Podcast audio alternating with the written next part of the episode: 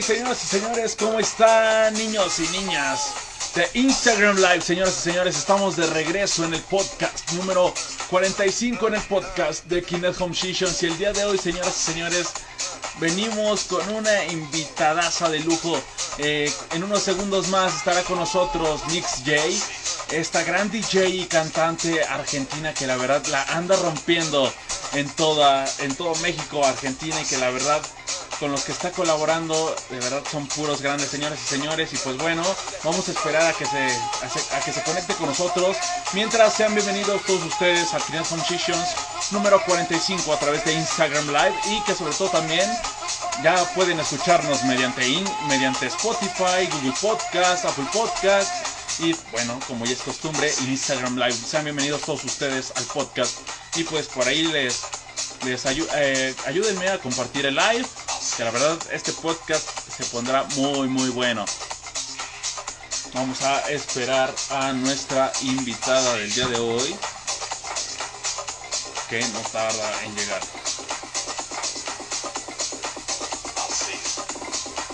Ok, pues ya está acá con nosotros. Vamos a invitar. Ok, vamos a esperar que se conecte, que ya le mandé la Soli. Vamos a ver. Ok. Hola. Hola. Señoras y señores, en el Home Sessions número 45 desde Argentina. Bueno, que ahorita está en Ciudad de México. Mix. Ya, Sebastián. Hey. ¿Cómo estás? Ahora sí. Hola, ¿cómo estás? Muchas gracias por Súper bien. No, un placer. Perdón lo, la cámara tan borrosa, pero se me cayó y se rompió el lente frontal, así que estamos ahí con mala calidad del lente frontal. Ok, no, no te preocupes. Oye, bienvenida al podcast, que de verdad gracias por, por eh, aceptar la invitación, que bueno, ahora esta parte pensamos que no se iba a armar por la cuestión de que, pues ya sabes, se caen en las redes sociales. creo que lo hablábamos, esta, lo hablábamos esta mañana y creo que bueno, pero ya estamos de regreso y qué chido, qué chido. La verdad estamos de regreso también con el podcast y bueno, tener invitada a alguien como tú, de verdad es de lujo el día de hoy. Muchas gracias y muchísimas gracias por la invitación y por haber pensado en mí para este programa. hombre, gracias a ti. Oye, quiero comenzar con esta parte de, oye, ¿qué, te, qué es lo que más te gusta de, de México? Porque digo, en Argentina son cosas muy distintas, eh, todo es muy distinto por allá y bueno, ya llevas tiempo aquí en México y quiero saber tus gustos ahora eh, del país. Los, mis mayores gustos del país son la comida. Mucho. Los, la comida es número uno, fue lo primero que me enamoró de México. Y después me, me gusta mucho viajar. México tiene lugares hermosos que que son privilegiados ustedes de tenerlos aquí en su país, la verdad. Entonces, lo que más me gusta de México es su comida y sus lugares. Y su gente también, porque es muy cálida, me trataron siempre como en mi casa. Órale, qué padre, no, pues qué chido. La verdad es que México es de esos países en los cuales eh, aceptamos a, a, provenientes de otros países. No, aquí todos somos igualitarios y creo que por eso te sientes como en casa, porque la verdad te recibieron a como, a como debe de ser. Siempre, si no, no me hubiera quedado tanto tiempo aquí. ¿Ya cuánto tiempo llevas por acá?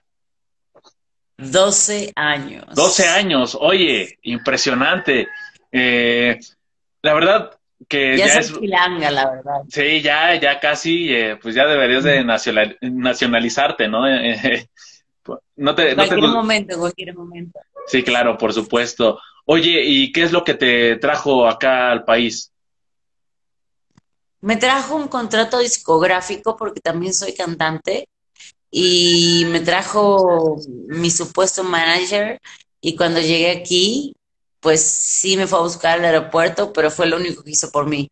Después en ningún momento se cumplió ninguna parte del contrato, ni, ni me echó la mano en absolutamente nada. Pero no se desapareció, simplemente ahí me dejó colgada con el contrato y con hacer cosas y que sí vamos a hacerlas y que y luego no y luego sí. Entonces, pues me empecé a dar cuenta que aquí había mucho trabajo con respecto a cantar en bares y en lugares así que en Argentina eso no se da. Entonces dije, bueno, vamos a probar. Y empecé aquí cantando en, en bares y, y lugares así. Okay. Y me empezó a ir bastante bien. Entonces así dije, bueno, se ve que me va a quedar. Sí, claro, bueno, pues ya a partir de eso ya llevas 12 años en México y que eso es impresionante. Eh, creo que te abriste camino tú, o sea, al, al, igual que pues tu música y en este caso eres cantante, que también es a lo que quiero ir con esta pregunta que te quiero hacer. Eh, ¿Cómo te llama la atención? Porque primero, o sea, tu carrera comienza a los 20 años y no comienza como DJ ni productora, sino que como cantante. O sea, ¿cómo te lleva a esta parte de, elegir la música y cantarla, ¿no? O sea, que es algo también impresionante. Pues no fue tanto elegirla, sino componerla. lo, eh, estoy en lo que tengo en Spotify son todas eh, canciones mías, a excepción de una o dos que creo que son covers que me gustaron mucho. Hice una versión especial para el disco porque solamente saqué uno en el 2005 de hip hop y de RB y luego saqué nada más sencillos.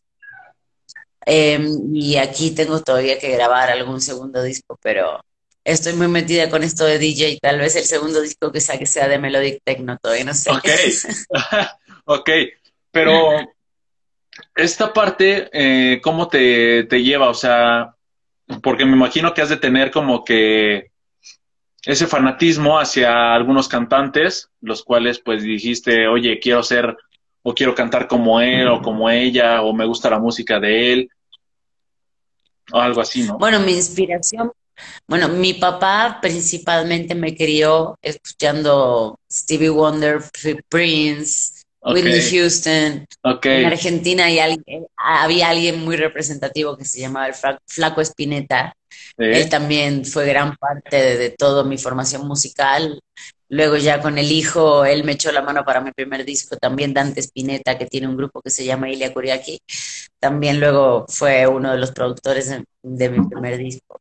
Productores no, digamos, más que nada como ayudante, de por decirlo de alguna manera. Sí, claro, por supuesto. Que, Oye, pero que te ayude el hijo de alguien. El año 2005, el hijo de Spinetta, sí. Claro, o sea, pero que te Entonces, ayude a alguien es, es... así de esa categoría es impresionante. Y luego para tu primer disco, bueno, o sea, eso se queda en la memoria por mucho tiempo y creo que para siempre, ¿no? No, éramos muy pocos los que hacíamos ese género en su momento. Entonces, por eso es que nos ayudábamos tanto entre nosotros. Era el año 2004. Okay. El hip hop en Argentina todavía no, no había llegado, no existía. Y menos el soul, que era lo que yo también hacía. Entonces me decían, este, esto no es para este momento, esto no es para este lugar y, y de plano ya me cerraban las puertas, entonces se, me costó el triple llegar que a otros. Sí, con claro, ese estilo por... de música. Llegué a que pasaran mis videos en Match Music un par de veces y okay. hice algunas giras, nada más. Ok, pero bueno, o sea, estamos hablando del 2004. O sea, que la verdad no existía Sí, como que no- ahora. No entendía mi proyecto. no existía como, perdón, no existía como que esta parte de, de la amplitud o el plus de redes sociales, ¿no? En el cual te hicieras sí, viral no era que mediante, mediante alguna red social, Sí, porque es impresionante el saber que, o sea, desde el 2004 a hoy, 2004 de octubre del 2021, sigues en pie. Y muy pocos artistas de, de esos años, o sea, siguen. Y creo que tú eres una de ellas demostrando eh, todo el poder que traes y todo el talento que tienes, ¿no? Pues la cuestión es reinventarse. Yo siempre me aburro muy rápido de todo. Al igual que hace 20 y 20 y cacho de años que sigo cantando. Y, y ya de grande decidí hacerme DJ hace tres años y romper con el paradigma, ¿no? De, aprender algo nuevo, de hacer algo nuevo y tratar de hacerlo ya cuando uno ya, ya es grande y te conocen por algo diferente que no es hacer- ser DJ. Sí. Pues ahí tuve que indagar en, para armarme el Oye. camino, pero por suerte, Sí, ahí claro. vamos. Oye, ¿y cómo te, entonces, cómo nace esta onda de, oye, yo ahora quiero ser DJ? Eh, porque me imagino que también viste a alguien o alguien te inculcó esta parte de, oye, ¿por qué no le metes a esta onda de DJ? ¿No? Mira, pues en Buenos Aires ya de por sí yo cantaba con DJs. Ok. Eh, a veces me levantaba a las 7 de la mañana para ir a cantar al after. ok. Sí, sí. Entonces, como que ya empezó la electrónica, yo, la, yo estoy dentro de, del mundo de la electrónica cantando o, o siendo testigo de lo que pasa desde el año 2006, 2007 más o menos. Y ya cuando vine para, yo vine para acá y lancé un primer sencillo con un DJ de este, Sao Paulo, Brasil, que se llama Felipe Sene. La canción se llama Up to You. No está en Spotify, pero sí está en YouTube y tiene varios remixes de, de DJs de todo el mundo porque se hizo un concurso para que bajen mis vocales y que cada uno armara su versión Órale. de la rola y el ganador firmaba con Orange Records, así que estuvo bueno. Wow, o sea, eso Así te ayudó, en, en el, en el 2010. o sea, eso te ayudó a impulsar Así- mucho más. Ahí empecé a interesarme mucho por la parte de la electrónica, de componer mi música electrónica también. Entonces, a partir de ahí, pues me hice DJ y la verdad no sé en qué momento dije voy a ser DJ. Pero en un momento estaba en, creo que estaba en Playa del Carmen en la casa de un amigo y, y me dice, y me pongo a mezclar música, pero con cuatro ventanas de YouTube abiertas. Y eran las 5 de la mañana y yo mezclé hasta las 9 solamente con pantallas de YouTube. Entonces llegó un momento que me dijo, no mames, te- tienes que ser DJ. Y había un dueño de Club Playa ahí y me dice, no, tienes que venir a tocar. Y yo decía, ¿qué tocar? Yo no sé qué es eso, yo no entiendo nada. Sí. Y a partir de ahí como que se me despertó el bichito y después, no sé si fue causalidad, que un amigo me prestó una controladora, una RB Ok. eh, 400. Una RB400. Y Eh, eh, cabe aclarar Sí. que ese, ese controlador Pioneer eh, 400 es lo mismo que es la CDJ 2000, pero en chiquito. Exactamente, exactamente. Tiene muchos features, tiene muchas cosas padres y la verdad me súper acostumbré a tocar con ella. Sí me quiero comprar la RX2 por lo menos como para tener algo transportable Sí, claro. y que nada más ocupe USB. Pero más allá de eso, eh, pues sí, empecé, empecé tempranito con, con la electrónica. Ok, no, pues Y ya cuando me dieron la controla, cuando me dieron la controladora, pues dije, no, bueno, vamos a ver cómo le hacemos. Y ahí me bajé el Record Box y empecé a aprender. ok. Y tomé un, me, me becaron en, en la EMPO Academy en su momento, hace como cuatro años. Ok. Y tomé ¿Quién te- dos clases, creo, nada más. ¿Cómo? ¿Quién te invitó de Empo? Gustavo, Rickberg, Gustavo. Gustavo MX. El, el, el gerente, en ese momento también estaba Tony Díaz, que es Sí, claro. mío. Sí, no, eh, bueno, estaba, no me acuerdo muy bien, pero sí estaba Tony también. Sí, sí, sí. Bueno, él estaba, sí, él, él es amigo mío, bueno, y a partir de ahí empecé a conocer a M. Boss, también Emilio Bossi, que es El otro jefazo, DJ. también, paisano. Bueno, él fue, mi roomie durante un año aquí, vivió conmigo en mi casa dura- durante un año, así que nos, nos conocemos bastante y aprendí muchísimo de él. Él también me dio un par de clases en su momento al principio, pero no he tomado más de cinco clases, el resto lo aprendí todo sola. Y me dieron un trabajo para tocar en un restaurante de Mazarik con CDJs, entonces, con players, entonces ahí aprendí, Sí o sí. aprendí a la fuerza, sí o sí. Oye, Y ahí fue cuando, cuando me hice de la experiencia. claro, oye, que traes buen, buen historial de, de quien te inculcó esta parte, o más bien que te apoyó en su momento. O sea, Gustavo MX, Tony, el grandísimo M. Boss, y pues me imagino que de ahí, pues, aparte, el conociste ahí a Aaron Sevilla. Bueno, Aaron Sevilla, pero el que me llevaba a, a los restaur- a los restaurantes a tocar al principio de todo, cuando no tenía nada de experiencia, era Antuco Imbra, que es el de Hostil. Sí, sí, sí. Ok, No sé si conoces a Hostil, que hace Melodic Techno. sí, claro. también paisano.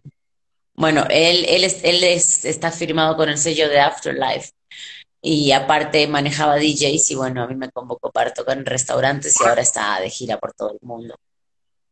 ¿Qué países como Ahora que, ahora que reabrió todo, está por todo el mundo. Claro, por supuesto. Oye, ¿qué países son los que más te laten para ir a tocar como DJ? ¿O cuáles ya has sido? Pues como DJ, como me agarró la pandemia, en el momento en el que yo empecé a hacer esto un poquito más como mi proyecto, antes lo hacía más en restaurantes y luego ya lo empecé a hacer más como mi proyecto personal. Y justo me agarró la pandemia.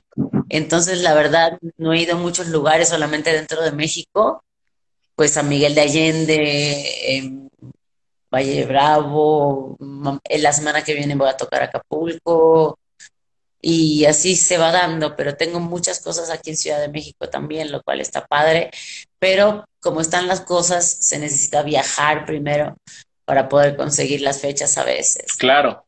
Pero ahorita estamos ocupados con Aarón y, con otras cosas así produciendo. Qué padre, oye, que Aarón Sevilla es ahorita el jefazo de los live sets, que la verdad la anda rompiendo. Eh, Pulse Wave, eh, la verdad que, que, anda rompiendo por todo México, por toda Latinoamérica, eh, trae a los mejores DJs, a los live sets, a los eventos de Pulse Wave, ahora en colaboración con Beat 100.9. Va a estar Georgia Anguli, no se olviden, el 9 de no, va a estar Georgia Anguli 9 de noviembre, que es una de mis ídolas totales, y, y Aaron la va a traer así Estoy feliz. Sí, claro, Aaron Sevilla la anda rompiendo en donde quiera que esté. Él sabe cuánto lo admiro, él sabe cuánto lo quiero. La verdad, un jefazo en, esta onda de todo lo underground que la anda rompiendo. Eh, la última vez que lo vi, Aaron, fue en Ultra México junto con, con M-Boss. Ah, en la Ultra. Bueno, yo estaba con ellos también, pero de público nada más, porque tocó Tony en el stage de la EMPO, creo, que estaba delante de todo y después me fui con Aarón a la, a la carpa que era de, creo que de Tecno. underground, este. Sí, se me fue ahorita el nombre de, de, ese, de ese escenario, este, a ver ahorita si me acuerdo. Sí, que también tocó, también tocó Emi ahí en Boston. Sí, tocó un B2B. Sí, entonces ahí lo conocí más que nada Aarón. Ok. Ahí fue que me lo presentaron y ya después me metí de amiga con todos los chavos, con Tony, con Emi, con todo el mundo, con la, con la autora Landriel, con todo el mundo. ¡Qué padre! Y ahora Aaron es el que realmente me está echando la mano y apoyando en, esta nueva etapa, ¿no? Con, con, estas producciones nuevas que tenemos en puerta que no son, no son pequeñas. Oye, ¿crees que nos puedas compartir un poquito de lo que has venido trabajando con Aarón? No tengo absolutamente nada porque soy una perfeccionista y ambos lo somos. Y hasta que no estés ok y masterizado, no va a hacer nada. Subí un pequeño video a mi Instagram hace unos días que estaba metiendo unos vocales para un tema de Afro House de, de Aaron. Y ahí se queda. El de Millangos todavía se está editando. le tiene, Millangos le tiene que poner sus trompetas mágicas y sus arreglos mágicos claro. para que suene a mi Django. Y ya eso seguro sale en alguna label y ver mi nombre en Beatport va a estar cañón. Oye, la verdad, o sea, te estás juntando con puro maestro, o sea, nada más con Aaron Sevilla y Mijangos, es que la verdad son los grandes en esta onda de Latin House, el Afro House, y pues bueno, son los que siempre están en el top del Beatport, siempre, siempre. En esas secciones siempre son los que están en el top. Y bueno, no te olvides de Roger García, que también por ahí anda, también en esa onda. O sea. Claro, quedan muchos DJs por hacer en realidad. El Afro House yo lo toco, pero no lo canto. Esto estamos haciendo como una orgánica Afro House que me permite jugar un poco más con mis vocales. Con mis Yangos no pude hacer tanto eso porque él tiene una manera de, hacer beats que se prestan más a la parte hablada y, y tal vez cantar un poquito y el resto hablarlo. Y entonces, no te olvides que tiene un hit que se dice, aquí se baila de todo. Y es lo único que se dice en toda la canción. Entonces, como que muchos vocales no va a haber, va a haber más magia afro que, que vocales, pero, pero se viene más también música en puerta. También estamos haciendo algo con Max Jones, DJ, y con Díaz, con Pepe Díaz. Que también se acaba de conectar Naum la, la Mayer, que la verdad te invitó a su podcast. Eh, y, que la verdad también la andan rompiendo, que le mando un saludote. Este, Sí, le mando un saludo grande que estoy esperando que salga mi podcast en algún momento. Eso, es lo que es a lo que iba. ¿Cuándo sale? O sea, la verdad yo quiero escucharte. Quiero... No sé, lo, lo grabé hace dos meses. Ok. Y tuvimos un problema del de, de tecnológico y tuve que volver a grabarlo. Lo volví a grabar y esto fue ya hace dos meses y cacho y se ve que anda súper ocupado y le han pasado mil cosas pobre y con su compu y al final no sale y no sale y no sale y no sale y me encantaría. Pero bueno, ahorita con Aarón, cuando vayamos al estudio a ponerle las voces profesionales a un buen, buen, buen estudio aquí por San Miguel, Chapultepec, le vamos a poner las voces bien profesionales y vamos a hacer un muy buen video con un gran cineasta de, lo que va a ser la rola mía con Aarón, aparte de la de Millán, que seguro tal vez tenga video, no sé, ya vamos a ver. En exclusiva nos estás dando estas pautas que la verdad es impresionante, o sea, anótenlo bien, gente, o sea, esto yo... hace dos años Hace dos años yo estaba en Beatport buscando Afro House y de repente conocí mi Jangos y lo empecé a, empecé a bajar rolas de él y dije, no, no, no, lo amo. Y dos años después estoy grabando una rola con él, entonces para mí es increíble. Ahí está la si, si, luchas, la verdad que sí. Eh, ¿Te ha costado mucho tiempo? Eh, estamos hablando del 2004, porque esto también... Me cuesta mucho, porque todavía también me cuesta mucho hacerme un camino, porque me cuesta mucho que la gente me escuche, más que nada ahora en pandemia. Eh, tal vez si toco, muchas veces me toca guarmapear y tal vez no hay tanta gente como yo quisiera. Entonces es como ¿Ah, que la gente, si no me escucha tocar, no me conoce y, y, a su vez no te dejan tocar si no llevas gente. Entonces es como bastante difícil abrirse camino, pero, pero cuento con gente muy linda que me está ayudando, así que es a lo que voy. yo creo que vamos a triunfar. Sí, claro, y es a lo que voy, esta parte de que ahora en pandemia, más que nada más específico, este asunto en el cual... Eh, crece eh, de una manera impresionante el mundo de los DJs. O sea, se abren camino varios y esto gracias a la plataforma de TikTok, la cual pues es una reclutadora de talentos y pues... Que yo ni la tengo, la tuve, pero la borré. Ok. Pero bueno, a lo que voy. La verdad. A lo que voy con esta, con esta pregunta es, ¿tú cómo ves ahora? Estamos hablando, tú eres de las primeritas, por así llamarlo, que vio toda esta onda de los DJs, eh, todo el mundo musical detrás.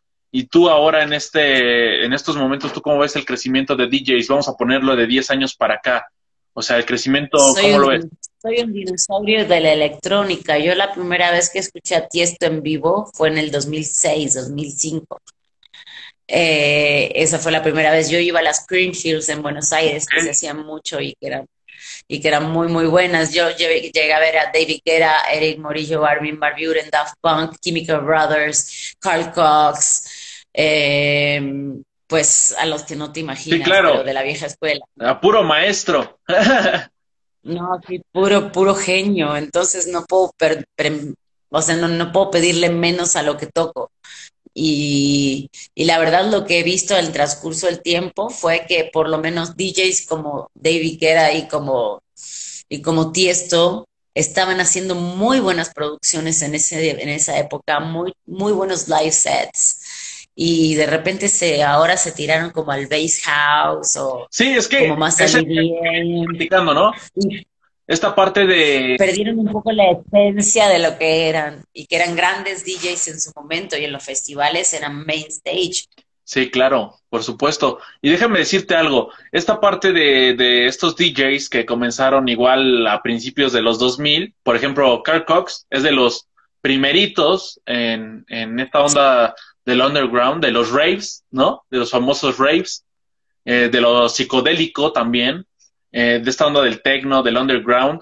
Eh, o sea, si tú tuvieras la oportunidad de preguntarle a Carl Cox esta parte de cómo ha, de cómo ha sido la transición de, de, la música hasta el día de hoy, te va a decir que ha cambiado y ha experimentado a lo mismo que venimos platicando, ¿no? Desde el principio.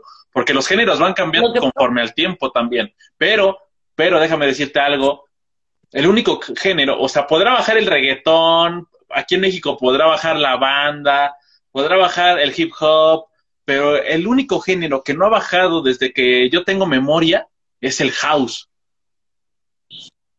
Sí, pues la electrónica viene viva desde 1996 con Pump Up the Jam, Pump It Up, que era un grupo que se llamaba Technotronic.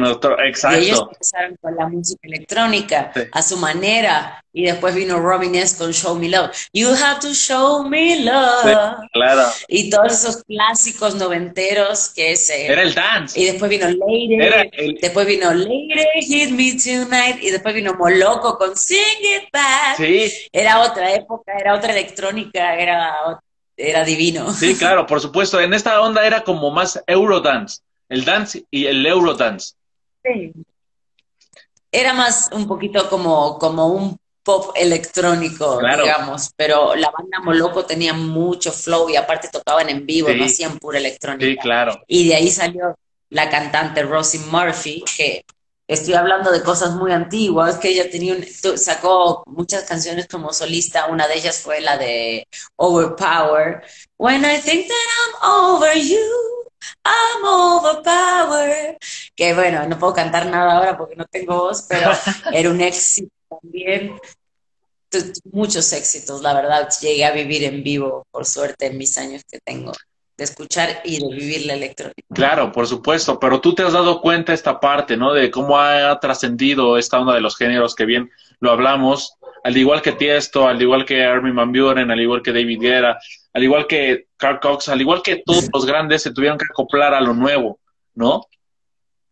Más que acoplar, yo creo que un DJ siempre está en la búsqueda de su sonido.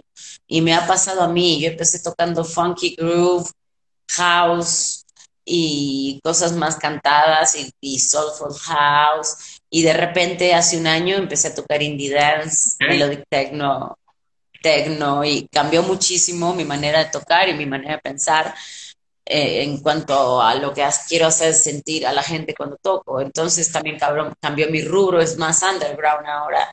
Y me di cuenta dos años después de que empecé a tocar. Me sigue encantando el house, el funk, lo sigo tocando. Recién acabo de subir un set todo de, de funky, groovy, new disco. En SoundCloud, sí.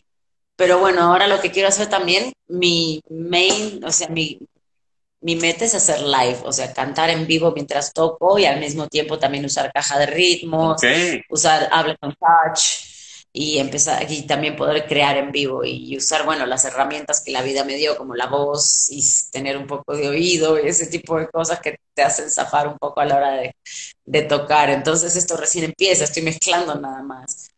Ya, ya se viene, ya se viene lo bueno. Claro, por supuesto. Oye, ¿en qué festival te gustaría estar? Tomorrowland. Tomorrow. Y Burning Man. Ok, ok. Eh, Son los dos que más me gustaría tocar. ¿No te late nacionalmente EDC México en su momento? Bueno, EDC también, obviamente, y la Ultra si se volviera a hacer también, claro que sí. Sí, no, no hay que decirle que no a nada. Sí, claro, por supuesto. Imagínate ahorita. Y menos esos festivales, ¿no? Ya con tener una carpita pequeña a las 3 de la tarde y tocar ahí, ya, ya te da, ya, ya lo agregas a tu press Sí, claro. está bueno. Claro, exacto, por supuesto. Oye, ¿Tú qué consejo le darías a aquellas personas emergentes ahorita en esta onda como DJs?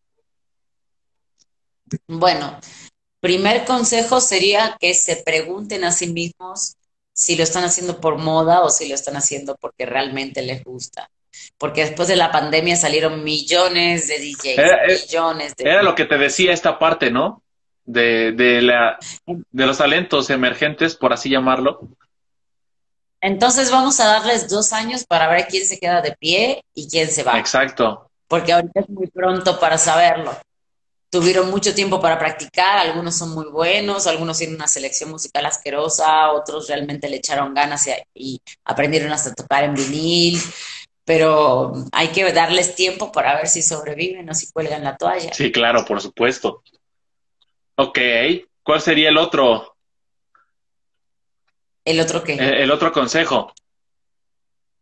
Ah, no, eso sería el primer consejo de saber eso. Y el segundo consejo, pues, sería que si realmente te gusta, tienes que practicar muchísimo, aprender muchísimo. Y la verdad es que esto es salir a conocer la noche y salir a hablar con gente. Yo creo que me di cuenta que la chamba de un DJ más allá de que tengas buenas rolas o que mezcles bien, es tener gente conocida. Si tienes gente conocida, tal vez ni siquiera te oyó tocar, pero te meten en un festival. Claro. Entonces, me parece que la parte del, del DJ va, va un poquito más de la mano con ser buen RP, más que con ser buen DJ. claro, por supuesto, sí, que también va muy, muy, muy de la mano.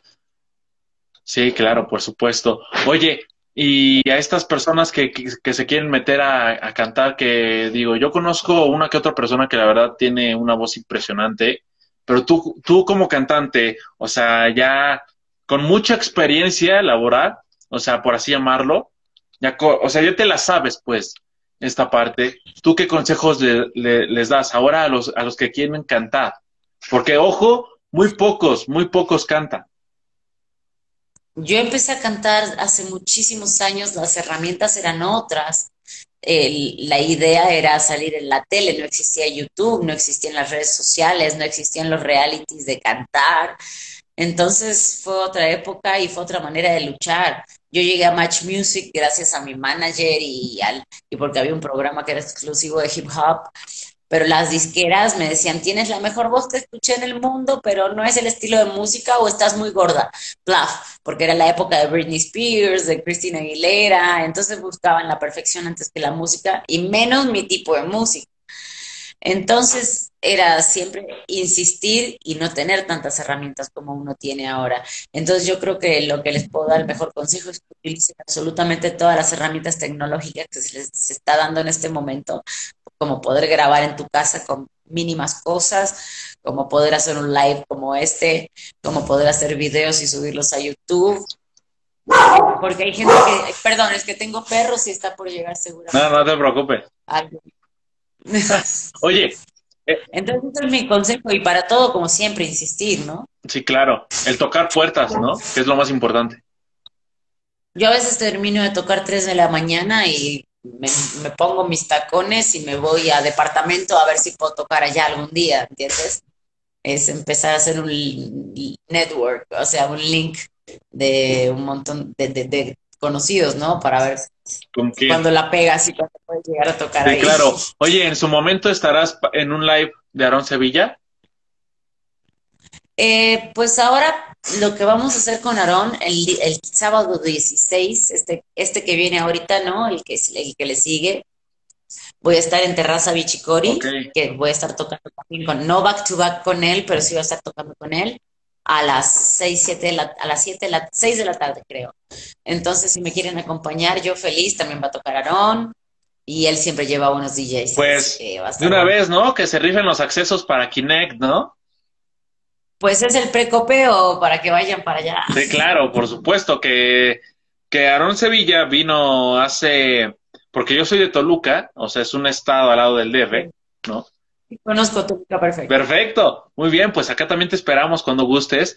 Eh, eh, Aarón vino hace como dos meses y la verdad yo no pude ir, pero uh, fueron amigos míos y que la verdad es impresionante. O sea, Aarón Sevilla siempre rompiéndola y que, claro, me gustaría verte en un B2B con, con, él en su momento.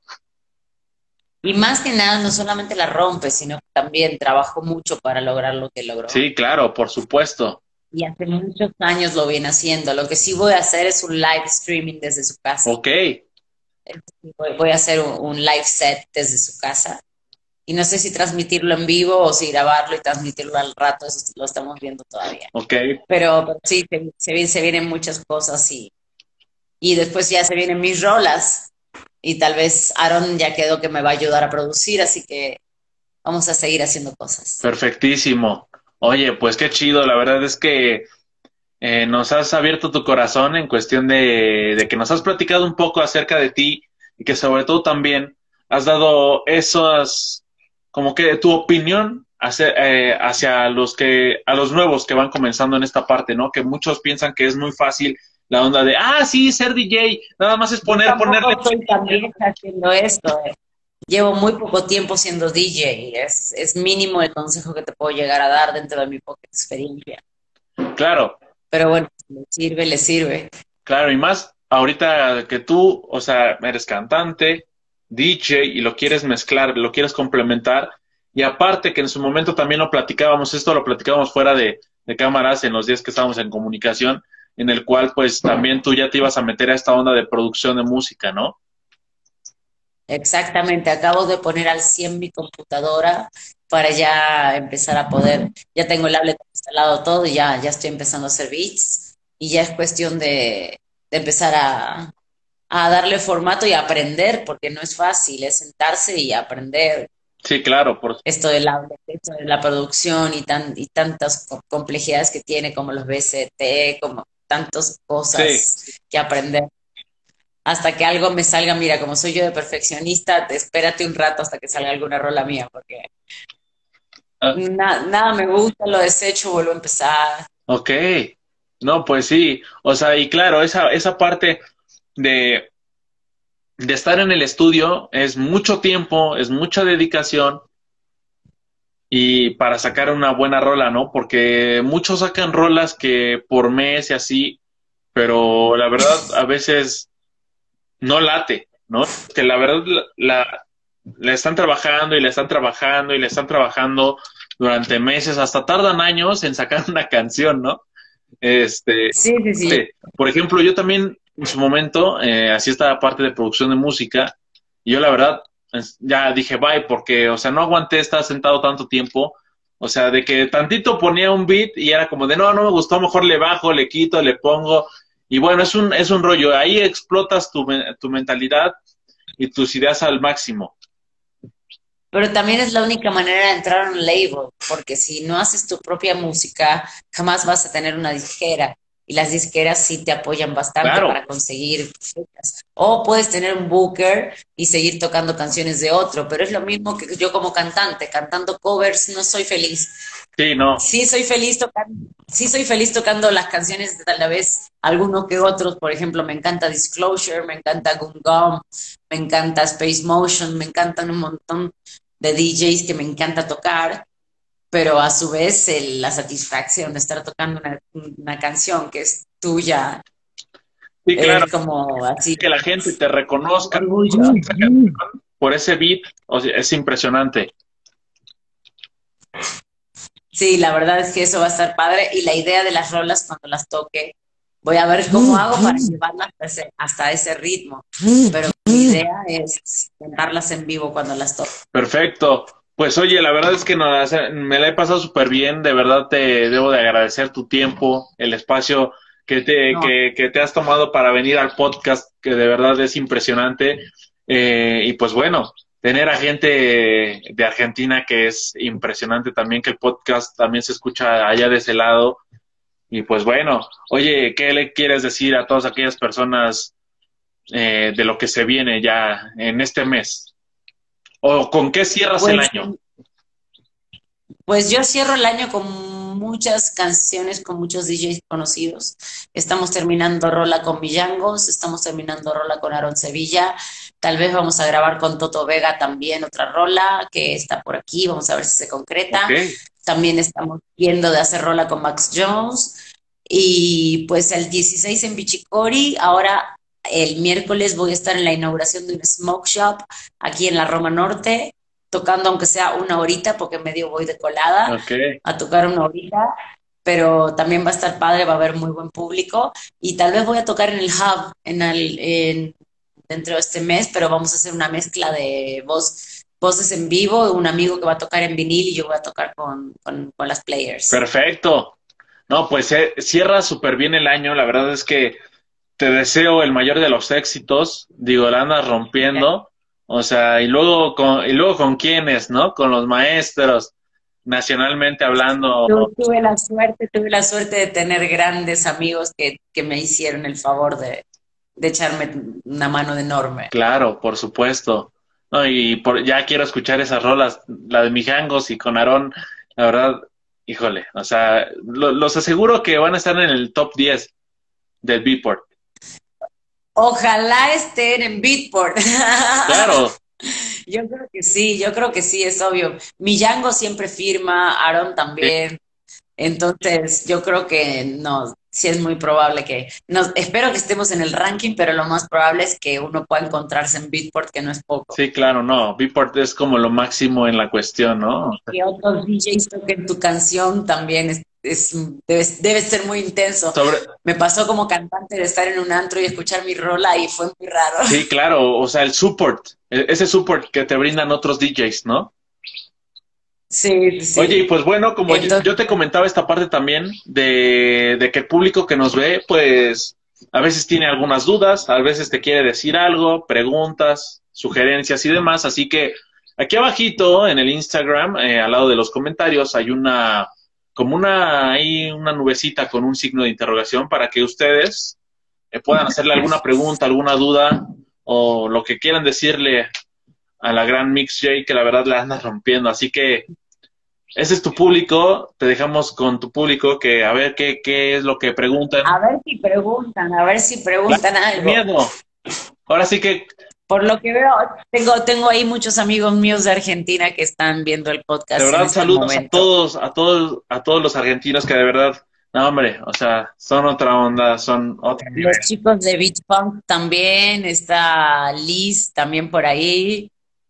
Y Dana, pues a ver si alguien quiere saber algo adelante, si no, pues como tú me digas, seguimos hablando. Claro, que ya dejaron la primera pregunta, eso es bueno, o sea, es... ¿A dónde está? Porque yo no la leo. Ah, ok, no tienes eh, tú esta parte de, de al lado de invitar a alguien, está como una nubecita Ah, con un signo. sí, aquí tengo una pregunta. Sobrevivir a la reacción de la vacuna, dicen ahí, dice ahí. Ok, no sé quién lo puso, eh, esperemos que todo esté bien. y pues bueno, dice eh, Licha Con, dice yo te extraño Sí, Liz, y dice que si extrañas Lisandro. Obvio que extraño Buenos Aires, claro. en tu momento te van a Extraño estar por allá. Pues tengo que irme, tengo que irme para allá antes de diciembre a fuerza porque tengo boletos sujeto espacio y vence en diciembre, así que antes de ese mes tengo que estar allá. Ok, Y ahí vamos a tratar de mover algunos hilos a ver qué hacemos musicalmente. perfecto, muy bien. Sí, y allá la electrónica es cultura, entonces, Claro.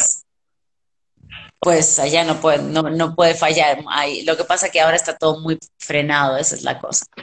Yo, yo conozco a algunos amigos argentinos, incluyendo a Envoz, incluyéndote, y, pero lo que he visto es de que en su cultura es como que esta pasión del fútbol, ¿no? Y siempre hay como que una rivalidad por ahí. ¿Y tú a quién le vas? ¿A Boca o a River? A River, ¿Sí? ¿100%? claro. Yo, yo pensé que 100%. iba, pensé que ya íbamos a cantar la de Boca, yo te amo. No, no se me dio Boca, no se me dio Boca Juniors, se me dio River Plate, los gallinas, así que no, no, no se me, aparte no se me da tampoco tanto el fútbol, me gusta cuando juega la selección, sí soy opinóloga y no sé nada, pero igual opino, pero compartimos la pasión como cualquier argentino, pero no soy así que juega River y lo tengo que ver, Ok, sí, claro soy que más ayer de la selección. Sí, por supuesto. Pues bueno, creo que no sé si alguien más va, va a comentar algo, preguntar algo, alguna duda, alguna sugerencia antes de... Ok, ahí, ahí está otra pregunta. Y dice Janos, Janos G.car, dice, "Regres- ¿regresaría después a México entonces o solo es temporal? Mira, yo vivo en México hace 12 años y he ido ya, antes de la pandemia iba cada año a Argentina y si siempre me regresé a México, yo creo que ya no me, re- no, no me vuelvo a Argentina. Me encanta México, México es mi casa después de 12 años, la verdad es, he construido mucho aquí como para irme a otro lado y me da un poquito de miedito. Tengo ganas de irme a Los Ángeles, pero sé que es bastante difícil. Ahí ya primero tengo que armar bien todo y después tratar de irme. Me encanta viajar. ¿Quién te- yo no te digo que voy a morir en México. Amo México, es mi casa, es mi hogar, pero, pero sí, sí nunca se sabe uno dónde va a terminar, ¿no? Sí, claro, por supuesto. Muy bien. Pues bueno, creo que ya nadie más va a preguntar, ya creo que nadie más va a decir que antes de finalizar el live, quiero agradecerte de verdad de nueva cuenta el que te hayas venido a este podcast, que estamos de regreso y que ahora no nada más estamos en Instagram, ahora ya estamos en Spotify, Google Podcast, Apple Podcast y bueno, todas las plataformas que tenga que ver con el podcast para aquellas personas que, que no lo pudieron ver en y en directo, lo podrán ver grabado a través de estas plataformas y sobre todo también como es costumbre en el IGTV de Kinect FM. Así que te agradezco de todo corazón que, que hayas estado con nosotros. Espero no sea la primera y última vez y que sobre todo también, como te lo dije, síguela rompiendo, vas por muy buen camino, con muy buenos mentores y que sobre todo también te quiero ver no nada más en un EDC o, o en algún otro festival local, nacional, sino que en Tomorrowland, ¿no? No, obviamente, ahí, ahí vamos, ahí vamos a ver si el año que viene hacemos, hacemos Ibiza, ese también es el plan. Entonces, pues. Ahí de a poquito, ¿no? Esto recién empieza y más con la pandemia que cortó todo por la mitad, pero los invito a todos el 16, sábado 16, 6 de la tarde, Terraza Bichicori en la Roma Norte. Ahí voy a estar echando set que va a ser un híbrido from disco to techno, Ok, así que va a estar bueno. va a estar buenísimo. Así que apúntenlo, 16 de octubre, Ciudad de México. Te vas a presentar. Sí, para que se, se vengan todos, de todas formas, ahí nos compartimos flyers y para que la gente se entere y quiera venir. Perfecto, buenísimo. Creo que hay una pregunta más. A ver, Dice, nuestra, déjame decirte algo, que también déjenme comentarles algo. Dana es la nueva integrante de Kinect FM y está en vivo, Sí. también está viendo el live, que le mandamos un saludote. Y ella puso alguna pregunta. que es, ¿Qué es lo que más te gusta de México? Uf, es que yo creo que todo. Lo primero que me gustó fue la comida. Ok, La verdad, y la, la cultura que tienen, los lugares que no tienen nada que envidiarle a ninguna parte del mundo. La verdad que México es muy cálido, es muy lindo, tiene mucha cultura gastronómica, mucha cultura musical, defiende mucho lo suyo, son muy patriotas y la verdad es que tienen un país increíble que no tiene nada que envidiarle a ningún otro. claro, por supuesto. que es lo que, lo que más me gusta de México, viajar, sus lugares. Perfecto, muy bien. Pues oye, que la verdad nos las hemos pasado muy bien.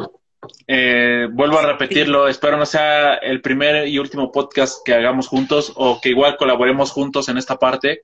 Esperamos también estar en alguna de tus presentaciones y también agendar la parte de, este 16 que se viene y que sobre todo también, pues en su momento vernos y platicar más a fondo de, este, de estos temas, ¿no? Ya cuando haga el lanzamiento de, lo, de las rolas, también pasarles la promo para Claro. que todos los DJs que nos estén viendo la quieran, Claro, quieran tocar la canción también.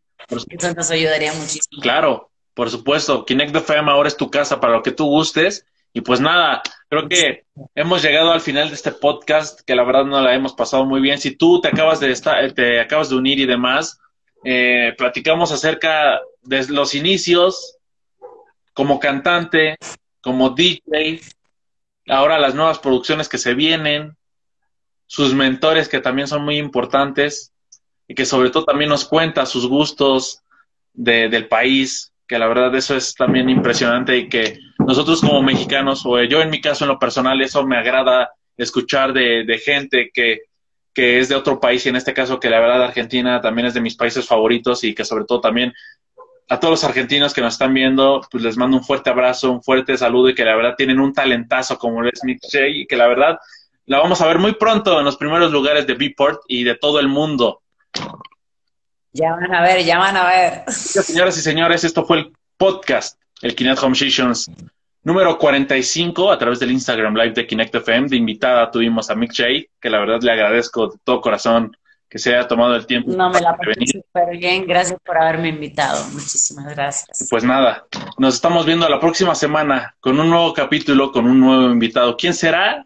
Aún no lo, ah, ya, yo ya lo sé, así que espero puedan dejarlo en los comentarios o si no, en la siguiente encuesta que haremos próximamente para que estén pendientes aquí. Así que pues nada, mi nombre es Mariano LH, aquí abajito mi invitada Mick Jay, que la verdad le agradezco tanto, le mando un fuerte abrazo, nos estamos viendo pronto y esto fue Kinect Home Sessions, el podcast. Nos estamos viendo pronto, cuídense mucho, usen el cubrebocas y pues nada, bye. Bye. Bye.